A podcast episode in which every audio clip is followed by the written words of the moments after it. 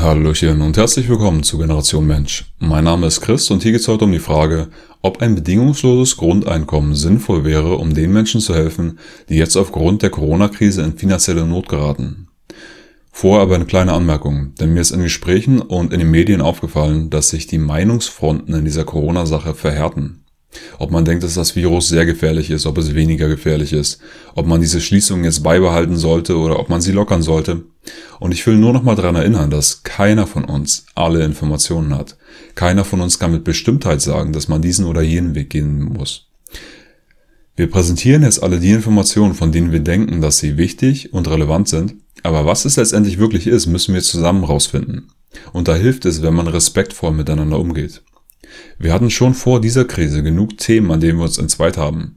Fleisch essen, Klima, Geschlecht, Religion und so weiter. Und ich denke, dass es gerade in dieser schwierigen Zeit jetzt keine gute Idee ist, sich noch ein weiteres Thema rauszupicken, an dem wir uns wieder weiter entzweien. Stattdessen können wir jetzt anhand dieses Themas mal wieder lernen, wie es geht, respektvoll mit Menschen zu reden, die eine andere Meinung haben als man selbst.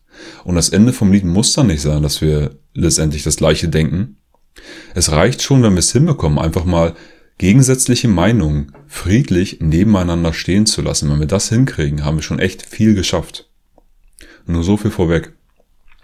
Warum jetzt überhaupt über ein BGE reden? Zum einen, weil viele Menschen das fordern, gibt gerade eine Petition, wurde schon von hunderttausenden Menschen unterschrieben. Zum anderen auch, weil die Medien immer öfter darüber berichten, beispielsweise Frankfurter Rundschau, gegen die wirtschaftlichen Folgen der Krise, jetzt ein BGE. Oder im Stern, ist das BGE die Antwort auf die Folgen des Coronavirus? Wobei diese Frage eigentlich irreführend ist, denn wenn überhaupt ist es eine Antwort auf die Folgen der Wirtschaftskrise, die wiederum eine Folge ist der politischen Zwangsmaßnahmen. Der Virus, so gefährlich er auch ist, hat uns nicht in die Knie gezwungen und hat die Wirtschaft nicht so blockiert, wie sie gerade ist. Das waren die Politiker. Und natürlich müssen wir jetzt auch politisch Maßnahmen ergreifen, um uns vor diesem Virus zu schützen. Aber es muss nicht so restriktiv sein wie in Italien oder in Deutschland. Wir sehen beispielsweise in Japan und Südkorea, dass die Straßen voll waren, voll sind und die haben den Virus unter Kontrolle. Sie achten auf Hygiene, sie tragen Mundschutz, es gibt Einreisekontrollen, es wird viel getestet und es gibt Apps, mit der die Leute verfolgt werden, um zu sehen, wo sich der Virus weiter ausbreiten könnte. Und das könnte man hier auch tun. Und auch datenschutzrechtlich könnte man das hinbekommen. Man klopft an beim Chaos Computer Club, bei Netzpolitik oder bei solchen Organisationen und man würde die Expertise finden, um eine App zu designen, die das tut, was sie tun soll und auch datenschutzrechtlich in Ordnung wäre. Das wäre alles möglich. Ich denke, die Maßnahmen, die gerade in Italien oder in Deutschland beispielsweise getroffen werden, sind zu restriktiv. Ich habe gerade mit jemandem in Italien telefoniert und ich habe diesen Menschen noch nie so erlebt. Die sind jetzt seit über drei Wochen im Hausarrest gehen nur zum Einkaufen vor die Tür. Man stelle sich mal vor, man lebt in der Stadt, hat vielleicht keinen Balkon, keinen Garten, ist im Grunde nur in der Wohnung, man wird irgendwann kirre. Man fängt an, sich Krankheiten einzubilden, man kriegt eine Panikattacken, man sieht, wie der Alkoholismus um einen herum zunimmt, wie die häusliche Gewalt zunimmt. Und das ist alles nicht notwendig. Wenn man das noch lange genug weiter treibt, werden wir es erleben, dass früher oder später noch deutlich mehr Staatsgewalt auf den Straßen sein wird, um die Situation zu beruhigen und auch um die Verteilung von Lebensmitteln zu organisieren. Denn wenn man die Wirtschaft nur lange genug blockiert, kommt auch das auf uns zu. Und das ist alles nicht notwendig. So wie ich das sehe, wird diese Krise gerade verstärkt und ausgenutzt von den Machteliten. Denn der Trend in den letzten Jahren vor der Krise war, dass die Menschen das Vertrauen in die Machteliten verloren haben. Und die holen sich jetzt gerade ihre Macht zurück. Politisch sehen wir, wie die Staaten immer autoritärer werden. Das Finanzsystem wird neu geordnet. Da haben wir gerade erst den Anfang gesehen. Da kommt sicherlich noch einiges auf uns zu. Und auch wirtschaftlich. Viele kleine und mittelständische Unternehmen werden pleite gehen. Und die Großen, die übrig bleiben, werden natürlich gestärkt dann aus dieser ganzen Sache hervorgehen. Und sie werden gerettet werden, weil sie systemrelevant sind. Wir kennen das. Aber ich will das jetzt nicht alles wiederholen. Ich habe das in der letzten Folge alles schon erwähnt. In dieser Folge geht es jetzt um die finanzielle Not, die da ist. Wie gehen wir damit um? Ist ein bedingungsloses Grundeinkommen eine sinnvolle Maßnahme? Zunächst mal, was ist ein bedingungsloses Grundeinkommen? Es ist ein staatliches Grundgehalt, das an alle ausgezahlt wird in gleicher Höhe. Es soll hoch genug sein, damit man seinen Lebensunterhalt auf einem niedrigen Niveau bestreiten kann. Die Zahlen, die so genannt werden, liegen meistens so bei 1000 bis 1500 Euro. Der Name bedingungslos ist im Grunde irreführend. Denn natürlich ist es an Bedingungen gebunden, ganz konkret an die Bedingung, dass das Geld irgendwo herkommen muss. Und die Idee ist, dass nicht alle gleich viel in diesen Topf einzahlen. Denn sonst würde jeder 1000 Euro einbezahlen, jeder kriegt 1000 Euro raus, das wäre witzlos. Die Idee ist schon, dass manche wenig einzahlen und viel rausbekommen und manche zahlen viel ein und kriegen weniger raus, als sie einzahlen. Das nennt man dann aber eine Umverteilung. Und wenn das Ganze aufgrund eines Gesetzes geschieht, ist das eine Zwangsumverteilung. Und wenn man das per Gesetz so anlegt, dass das immer so weitergehen soll, dann ist das eine fortwährende Zwangsumverteilung. Das wäre der sachlich korrekte Name für diese ganze Maßnahme. Jetzt kann man immer noch dafür oder dagegen sein, aber nur um sich erstmal zu vergegenwärtigen, worum es sich dabei eigentlich handelt. Das Problem, das ich mit einem BGE habe, ist, dass es ein unehrliches Versprechen abgibt. Man sagt, keiner von euch muss arbeiten, keiner muss irgendwas produzieren, aber ihr alle könnt konsumieren. Hier habt ihr die Mittel zum Konsum. Es funktioniert schon. Das ist ein unehrliches Versprechen, denn man kann nicht allen Konsum garantieren, wenn man niemanden zur Produktion verpflichtet. Und das könnte ganz schön schiefgehen, denn so ein bedingungsloses Grundeinkommen setzt negative Leistungsanreize. Und ich höre jetzt schon die Proteste, denn ich kenne das aus Gesprächen. Viele sagen dann, wenn ich ein bedingungsloses Grundeinkommen hätte, würde ich sehr kreativ sein und sehr produktiv und ich würde all die Sachen machen, die ich schon immer mal machen wollte. Und ich glaube auch, dass es genug Menschen gibt, die das tun würden. Aber sind wir mal ehrlich, Versprechungen und Absichtserklärungen sind in der Regel größer als die Taten, die ihnen folgen. Und wenn wir sehen, dass laut einer aktuellen Studie die Hälfte der Deutschen unzufrieden in ihrem Job ist, denke ich schon, dass einige aufhören würden zu arbeiten oder weniger arbeiten würden, gerade im Niedriglohnsektor. Wenn man dann auf einmal die Möglichkeit hätte, dass man das gleiche Geld bekommt wie vorher, aber praktisch von jetzt auf gleich in Rente geht, dann denke ich schon, dass einige diese Gelegenheit nutzen würden. Ich würde die Gelegenheit auf jeden Fall nutzen, würde auf jeden Fall weniger arbeiten. Und wenn dann weniger Menschen arbeiten, weniger Menschen was produzieren, steigt natürlich die Last derjenigen, die weiterhin dieses BGE finanzieren. Und sie merken, hm, irgendwie machen sie jetzt immer mehr Leute in Larry und meine Abgabenlast steigt immer mehr. Was, was soll ich mir das eigentlich noch antun? Ich mache es genauso wie die. Ich lebe jetzt auch vom BGE. Und auf jeden Fall würden unterm Strich weniger Leute was produzieren. Das heißt, es würden weniger Waren werden, aber das BGE wird immer noch weiterhin ausbezahlt natürlich. Das Geld steigt weiterhin an, das heißt, es kommt zu einer Inflation der Preise. Und wenn man das lange genug fortführt, dann muss man das Ganze per Verschuldung finanzieren, weil dann einfach gar nicht mehr genug Mittel eingenommen werden, um dieses BGE zu bezahlen. Und die Inflation wird auch so stark und die Waren so knapp, dass man reagieren muss, weil man sonst echt in Not gerät. Und die Reaktion, die dann natürlich kommen müsste, wäre, nun ja, äh, wir brauchen jetzt eine Planwirtschaft, wenn wir nicht mehr genug Waren haben. Also, und dann wird die Politik sagen, unsere Schuld ist es nicht. Wir wollten euch den Himmel auf Erden schaffen, wir wollten jedem von euch ein Grundgehalt geben, aber ihr wart jetzt nicht fleißig genug, nicht verantwortungsvoll genug, ihr habt's versaut. Es liegt nicht etwa an den negativen Leistungsanreizen, nein, nein, das System war perfekt gedacht, ihr habt's nur schlecht ausgeführt. Aber ist in Ordnung, wir retten das jetzt, indem wir die Produktion von grundlegenden Waren verstaatlichen. Das ist dann das Ende vom Lied. Und das sind jetzt alles natürlich theoretische Überlegungen.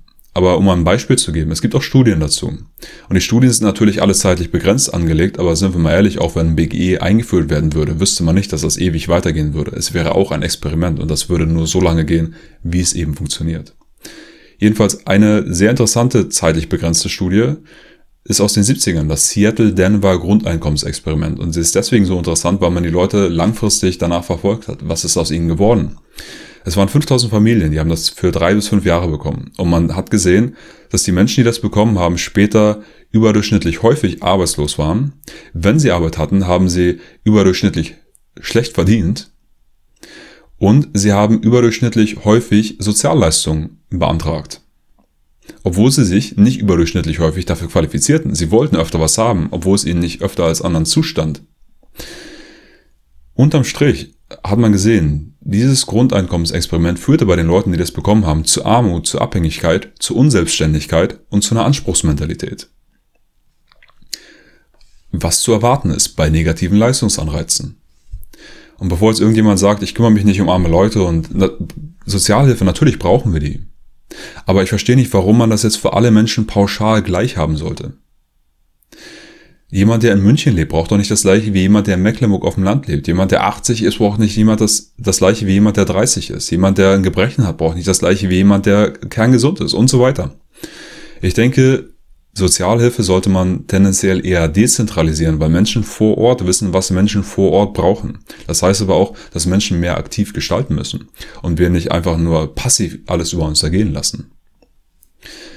Über alternative Sozialhilfesysteme schreibe ich auch in meinem Buch Generation Mensch, das 100% kostenlos ist auf meiner Website. Ein weiteres Argument für ein bedingungsloses Grundeinkommen ist, dass wir das irgendwann brauchen werden, zwangsläufig, weil wir keine Jobs mehr haben werden, weil die Roboter uns alle Jobs wegnehmen. Und ich finde dieses Argument sehr interessant. Wenn wir uns die Geschichte mal anschauen, gibt es ja heute viele Jobs nicht mehr, die es früher gab. Ölschläger, Kannengießer, Sattler, Seiler, was nicht alles. Viele körperlich anstrengende Jobs gingen verloren. Dafür haben wir heute mehr Jobs beispielsweise in der Erziehung und in der Pflege. Und es sind ja nicht alle arbeitslos, auch wenn viele Jobs weggefallen sind. Wir haben einfach andere Jobs. Sowas wie Psychotherapie. Da hätte man vor 100 Jahren nie dran gedacht, dass das so wichtig sein könnte. Und heute finden wir, haben wir die Gelegenheit, noch viel mehr von unserem Potenzial zu entdecken und zu entfalten. Weil uns viel Arbeit abgenommen wird. Und in einer freien, in einer funktionierenden Gesellschaft ist es so, dass dieser äh, technologische Reichtum, diese technologisches Wissen, das geschaffen wird, der Grundreichtum ist von nachfolgenden Generationen. Wir haben heute das Glück, einen höheren Lebensstandard zu haben, selbst relativ arme Menschen heute als ein König von vor 100 Jahren. Wir haben eine höhere Lebenserwartung, wir haben mehr Möglichkeiten zur Unterhaltung, wir haben eine bessere medizinische Versorgung und in der Medizin in einer funktionierenden Gesellschaft ist das die natürliche Abfolge. Das heißt, wenn die Gesellschaft äh, frei ist, können auch äh, in der Zukunft technologische Neuerungen dazu beitragen, dass wir einfach weniger arbeiten müssen, weil es leichter wird, Nahrung anzupflanzen, Energie zu gewinnen und so weiter. Der Knackpunkt ist nur, dass die Mittel dazu, die technologischen Mittel auch allen verfügbar sein müssen. Das heißt, nicht der technologische Fortschritt an sich ist bedrohlich, sondern dass dieser Fortschritt nicht für alle verfügbar ist, sondern zentralisiert ist in den Händen einer kleinen Minderheit. Und das ist ein echtes Problem. Und dem müssen wir uns wirklich stellen. Denn wir haben momentan ein Systemproblem, wo Reichtum und Macht in den Händen von sehr wenigen zentralisiert wird, in den Händen der Korporatokratie. Und ich belege das in meinem Buch anhand vieler Studien von äh, Professoren von renommierten Universitäten. Sie beschreiben dieses System, wo sich diese Macht und der Reichtum immer weiter zentralisiert. Und ähm, das ist nicht in den Händen einer äh, Gruppe von zwölf Leuten, die irgendwo am Tisch sitzen. Aber es ist so, dass mächtige Interessengruppen das Weltgeschehen oder die wichtigen Entscheidungen unter sich ausmachen. Banken, Medien, Regierungen, Rüstungsunternehmen, Pharmaindustrie, Öl, Agrarindustrie und so weiter. Die bilden eine Korporatokratie, eine Machtelite, die tatsächlich da ist. Und diese Machtelite trifft sich in Denkfabriken über die in der Regel wenig berichtet wird, bis gar nicht in der Tagesschau und so weiter, in den, sag ich mal, Mainstream-Nachrichtensendungen, aber diese Denkfabriken sind da. Und interessanterweise sprechen diese Denkfabriken jetzt schon seit einigen Jahren über ein bedingungsloses Grundeinkommen. Und sie sind dafür. Beispielsweise auf der Bilderberg-Konferenz 2016 gab Professor Guy Standing äh, eine Rede über ein bedingungsloses Grundeinkommen. Und sein Argument war, wir haben jetzt ein weltweites Prekariat. Das sind Massen von armen Menschen, die immer nur noch so gerade über die Runden kommen. Und er sagt, dieses Prekariat ist sauer, ist unzufrieden mit seiner Situation. Es hat einen Hass auf die Eliten. Und um jetzt einen neofaschistischen Populismus entgegenzuwirken, der von diesem Prekariat ausgeht, müssen wir bedingungsloses Grundeinkommen einführen, um die Massen ruhig zu stellen, um sie zu besänftigen. Das Argument ist, die, die Massen sind sauer, aber dann geht, wird nicht darauf eingegangen, warum sind sie sauer? Funktioniert vielleicht das System nicht? Nein, nein, nein. Sie sind alles Nazis. Sie sind alle rechts. Wie können die nur sauer sein? Und wie werden wir jetzt mit dieser Horden, mit diesen Horden von Nazis fertig? Wir geben ihnen ein paar Krümel, damit sie jetzt die Schnauze halten. Das ist die Idee. Und die Bilderberg-Konferenz ist nicht die einzige. Das gleiche sieht man auch bei der Brookings Institution, beim Council on Foreign Relations, beim Club of Rome. Sie alle argumentieren für ein bedingungsloses Grundeinkommen, um die Massen zu besänftigen. Und es sind nicht nur die Machteliten selber, die diese Meinung haben, es sind auch ihre Kritiker, die das ganz offensichtlich so sehen, dass das jetzt äh, an der Zeit wäre, das einzuführen, um die Massen ruhig zu halten. Hier ist ein kleiner Ausschnitt von einem Interview mit Dirk Müller, Finanz- und Börsenexperte, aus dem Januar 2019, erschienen bei Privatinvestor TV. Wenn wir es nämlich nicht machen, wenn wir sagen, nö, wir lassen alles beim Alten, wir geben kein bedingungsloses Grundeinkommen raus, die haben halt Pech gehabt, für die wir keine Arbeit mehr haben. Das sind ja keine Faulen, sondern wir haben die Jobs einfach nicht mehr. Dann ist die Konsequenz, dass die als Konsumenten ausfallen. Dann ist die Konsequenz, dass äh, die Angst ums Überleben haben. Und dann haben wir ein Revolutionspotenzial, das wir uns nicht ansatzweise vorstellen können. Und das wissen diese Eliten da oben sehr genau. Und deshalb werden sie ein Grundeinkommen schaffen, um Brot und Spiele wie im alten Rom, um die Leute zufrieden zu halten, als Konsumenten zu erhalten. Und jetzt pünktlich zur Corona-Krise meldet sich das Chatham House zu Wort, ist eines der ältesten, renommiertesten Denkfabriken weltweit. Und sie sagen, lasst die Zentralbank von der Leine, druckt Fantastilliarden und denkt auch mal über ein bedingungsloses Grundeinkommen nach. Dieses Grundeinkommen ist ganz im Sinne der Machteliten.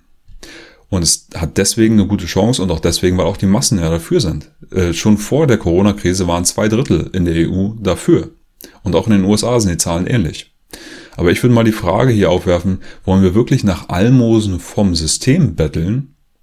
Oder wollen wir das System an sich in Frage stellen? Wollen wir schauen, wie das Geld verteilt wird? Oder wollen wir uns mal anschauen, woher das Geld überhaupt kommt, was das für ein Geld ist? Wie kann es denn sein, dass ewig kein Geld für irgendwas da ist und jetzt werden plötzlich wieder unendliche Fantastilliarden aus dem Nichts gedruckt? Was ist das Fiat-Geldkartell? Fiat-Geld heißt dieses Geld wird aus dem Nichts gemacht. Fieri, lateinisch, gemacht werden. Es wird einfach aus dem Nichts gedruckt, es ist mit nichts gedeckt. Die Zentralbanken geben es raus gegen Zinsen. Die Geschäftsbanken multiplizieren es wiederum auch wieder gegen Zinsen. Und reguliert wird das Ganze von den Staaten und von internationalen Finanzinstitutionen wie äh, Bank für internationalen Zahlungsausgleich, Internationaler Währungsfonds und die bilden zusammen ein Bankstaat-Geldschöpfungskartell. Und das Problem mit diesem Kartell ist, dass man immer mehr Schulden hat als Geld. Dazu will ich mal ein paar Zahlen oder eher ähm, das ver veranschaulichen. Und die ähm, zugrunde liegenden Zahlen sind aus dem Jahr 2017, aber ich kann euch versichern, das Ganze ist nur noch schlimmer geworden. Das hier ist die Menge des weltweiten Bargeldes gewesen 2017. Das hier war die Menge des digitalen Geldes. Ist natürlich mehr, soweit erstmal unproblematisch. Problematisch wird's hier, denn das hier ist die Menge der Schulden. Und ein Drittel dieser Schulden kam nur in den letzten zehn Jahren drauf und das wird immer nur noch schlimmer. Das etwas grauere sind die Schulden von Entwicklungsländern, aber man sieht, wenn man diese ganzen Dinger nebeneinander äh, stellt, das digitale Geld und das Bargeld zusammengenommen ist deutlich weniger als die Schulden insgesamt. So, wie löst man diese ganze Sache? Wenn man die Schulden offensichtlich nicht mit Geld zurückzahlen kann, muss man die Schulden mit anderen Werten zurückzahlen. Mit Aktien, mit Immobilien, mit natürlichen Ressourcen und so weiter. Und das genau ist die Masche des Systems. Sie werfen die Angel raus, geben das Fiat-Geld raus, dann sind wir alle verschuldet. Oh, ihr habt jetzt alles Schulden, ja, wie könnt ihr das denn zurückzahlen? Ihr habt nicht genug Geld dafür. Tja, dann gibt uns mal das und das und das und das. Das ist die Masche. Es ist ziemlich simpel. Dieses Fiat-Geld ist ein Fiat-Geldsystem ist ein Machtinstrument. Es geht um Kontrolle. Und dieses System ist nicht naturgegeben. Es ist menschengemacht. Es wurde auf undemokratische Weise in Hinterzimmern geschaffen. Ich dokumentiere das alles ausführlich in meinem Buch. Und die wichtigsten Institutionen wurden alle erst im 20. Jahrhundert geschaffen. Es ist ein relativ modernes, relativ neues System. 1913 wurde die amerikanische Zentralbank geschaffen. Und die USA hatten zu dem Zeitpunkt über 100 Jahre lang in ihrer Geschichte keine, hatten nur 30 Jahre lang hatten sie eine. 1834 haben sie ihre zweite Zentralbank aufgegeben, weil Zentralbanken scheiße sind. Man braucht sie nicht. Sie haben dann irgendwann die Lektionen der Geschichte vergessen und wieder eine eingeführt. Und auch die anderen wichtigen Finanzinstitutionen international wurden erst im 20. Jahrhundert geschaffen. Das ist ein modernes System, was in Hinterzimmern geschaffen wurde, was aber auch seitdem es geschaffen wurde schon Staaten und Armeen überdauert hat. Und die Droge dieses Systems, des weltweiten Systems der Korporatokratie, ist Fiat-Geld. Für die Banker ist es Casino-Geld. Sie können damit nach und nach alles aufkaufen. Und es gibt eine Studie aus dem Jahr 2011, die zeigt, ähm, die Verflechtung von internationalen Unternehmen und auch die Vermögenswerte. Und wie zu erwarten ist, sind Banken überdurchschnittlich ganz vorne mit dabei. Denn sie sitzen an der Quelle. Für sie funktioniert dieses Casino-Geldsystem. Für Politiker funktioniert dieses Casino-Geldsystem auch. Denn im Zweifel werden sie immer wieder neue Fantastilliarden bekommen. Unendlich viel quasi. Und die Menschen sind unendlich gefickt, denn sie müssen die Rechnung für diese ganze Scheiße bezahlen. Wenn wir also nur über die Verteilung von Geld reden und nicht über die Schöpfung, sind alle Ideen, die wir im Grunde dazu haben, in den Wind gefurzt. Das ist wie zu versuchen, eine Drogensucht zu regulieren. Anstatt sie aufzugeben. Wir sollten dieses Fiat-Geldkartell aufgeben, anstatt zu überlegen, wie wir das Fiat-Geld verteilen. Ein bedingungsloses Grundeinkommen hieße nur, dass die Machteliten einen kleinen Teil ihrer Drogen abgeben, damit wir dann auch danach süchtig werden. Während sie aber weiter rauschende Feste damit feiern. Also das ist eine totale Dekadenz. Das wird nicht funktionieren. Und ob es den armen Menschen jetzt wirklich mit einem bedingungslosen Grundeinkommen besser oder schlechter geht als mit einem Jobcenter, sei mal dahingestellt. Das ist noch gar nicht gesagt. Für die Mittelschicht und für Unternehmer wäre das Ganze ein Tropfen auf den heißen Stein. Wahrscheinlich würden die sowieso drauf bezahlen. Und für die Superreichen, die werden sowieso gerettet. Da gibt es Rettungspakete und die sind sowieso die besten Steuervermeider. Also ob das unterm Strich irgendjemandem helfen würde, sehe ich noch nicht so. BGE heißt, die Menschen mit Krümeln ruhig zu stellen, während dieses Fiat-Geld-Casino weiter floriert und die Machteliten weiter Mordsgeschäfte machen. Und ich persönlich will nichts von diesem System haben. Ich will, dass die Ausbeutung durch dieses System aufhört. Ich will, dass die Sklaverei aufhört. Ich will frei sein. Und frei sein heißt auch selbst über sein Zahlungsmittel, über sein Geld entscheiden zu können. Das heißt, bye bye gesetzliche Zahlungsmittel. Ich denke, das ist die Diskussion, die wir jetzt haben sollten. Geld ist das am häufigsten genutzte Gut in der Wirtschaft. Und die Frage, die wir uns jetzt stellen sollten, ist, wie wird Geld geschöpft? Die meisten Menschen haben leider absolut keine Ahnung, wie man Geld schöpft oder warum man es auf diese Weise tut. Und das ist fatal. Ich denke, in einer freien Gesellschaft gehört es dazu, dass auch Normalbürger sich damit beschäftigen und wissen, wie Geld geschöpft wird und warum es getan wird. Denn wenn wir das nicht machen, wenn wir das den Experten überlassen, werden wir früher oder später übers Ohr gehauen, so wie wir jetzt übers Ohr gehauen werden. Das Geldsystem ist das Herzstück des globalen Systems. Trotzdem weiß kaum einer, wie es funktioniert. Es wird uns immer suggeriert, es ist nicht so wichtig, das zu verstehen oder es ist irgendwie alternativlos. Aber weder ist es unwichtig, noch ist es alternativlos. Und es ist wirklich an der Zeit, dass wir uns das genau anschauen das war im Grunde ein Trick des Systems, dass es immer sich versteckt hat hinter diesem, ach, äh, hier braucht ihr nicht hinschauen, das ist unwichtig. Doch, wir sollten hinschauen. Denn wenn wir das nicht tun, werden wir es erleben, wie wir im größten Raubzug der Geschichte weiter ausgeplündert werden. Und wir merken gar nicht, wie uns geschieht. Der größte Trick, den der Teufel je gebracht hat, war die Welt glauben zu lassen, es gäbe ihn gar nicht. Und einfach so ist er weg.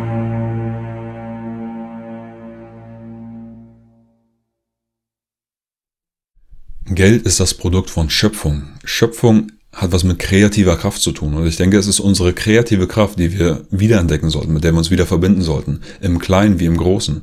Im Kleinen heißt Werte schaffen. Dinge schaffen, die einen tatsächlichen Wert haben. Egal, ob ich eine Tomate pflanze oder ob ich äh, irgendwas repariere, ob ich, ob es Freundschaft ist, ein immaterieller Wert, Zusammenhalt. Kooperation, aber auch kreative Kraft im Großen. Wie schöpfen wir Geld? Das ist eine wichtige Frage, der wir uns stellen sollten. Wir haben gerade allgemein diese Stimmung in der Bevölkerung von Besinnung und Neuanfang und das ist alles ganz gut so. Man muss aber auch vorsichtig sein. Denn natürlich weiß das System, die Machtelite weiß auch, dass wir in dieser Stimmung sind und dass wir jetzt empfänglich sind für neue Visionen.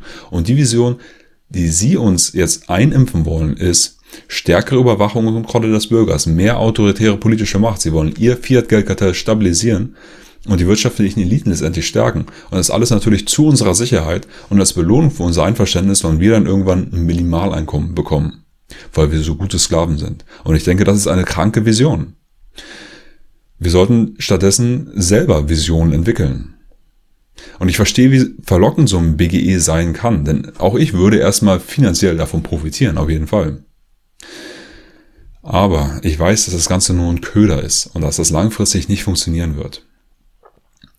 Abschließend, ja, wir brauchen natürlich Soforthilfen für Menschen, die von dieser Krise betroffen sind. Um Himmels Willen, helft den Leuten. Aber seid vorsichtig, wenn man euch ein BGE andrehen will. Und noch eine Sache vielleicht zur Versöhnung zum Schluss, denn ich weiß, es gibt sehr viele Fans da draußen von dem BGE.